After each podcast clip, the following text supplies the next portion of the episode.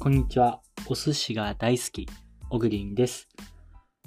お寿司が大好きなんですけど、なかなか東京に来てお寿司を食べる機会は減ってしまったんですけど、まあ、もともと九州出身っていうこともあり、美味しいお魚に恵まれてたので、とってもお魚が好きな子供として育ちました。今日ご紹介しますニュースです。培養サーモンのアメリカの会社である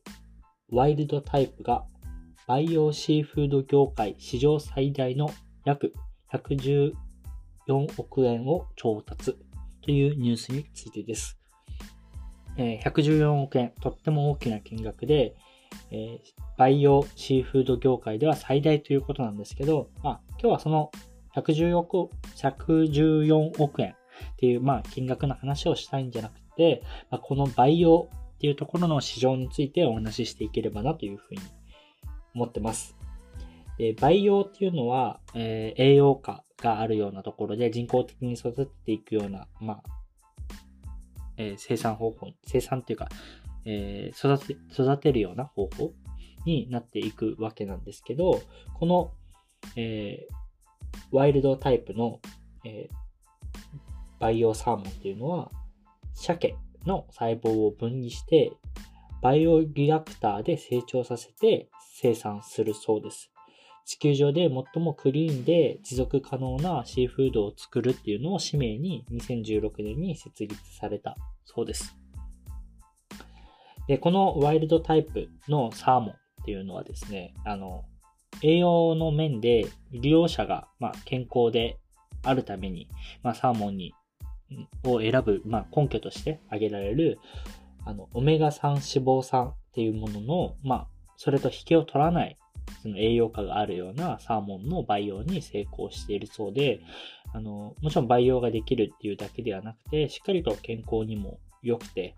でこのあのワイルドタイプっていうのはお寿司に使うネタとして考えているそうなんですけど、まあ、ネタで使う以上あの油が乗ってるとかそういったことももちろん重要なんですけど、まあ、そういったこともしっかりと実現するとそういった話になるそうです。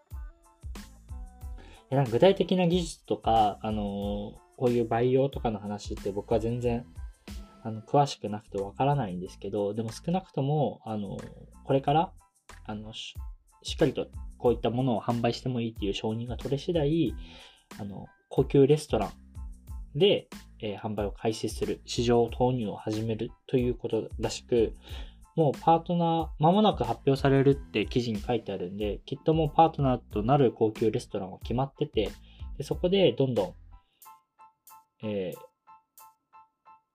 市場に投入していくっていうことだと思うんですけど、高級レストランで使えるっていうのは、さすがにバイオサーモンっていうその話題性だけでは高級レストラン乗っからないと思うんで、高級レストランのこのシェフっ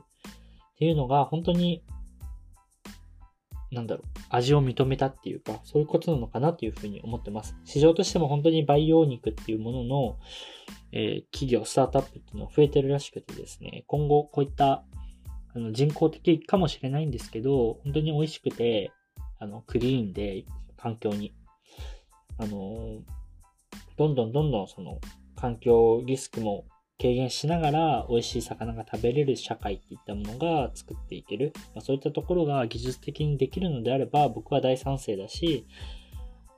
えっと、今のその環境問題とかで魚がどうなるかっていうお話の中でも、こういう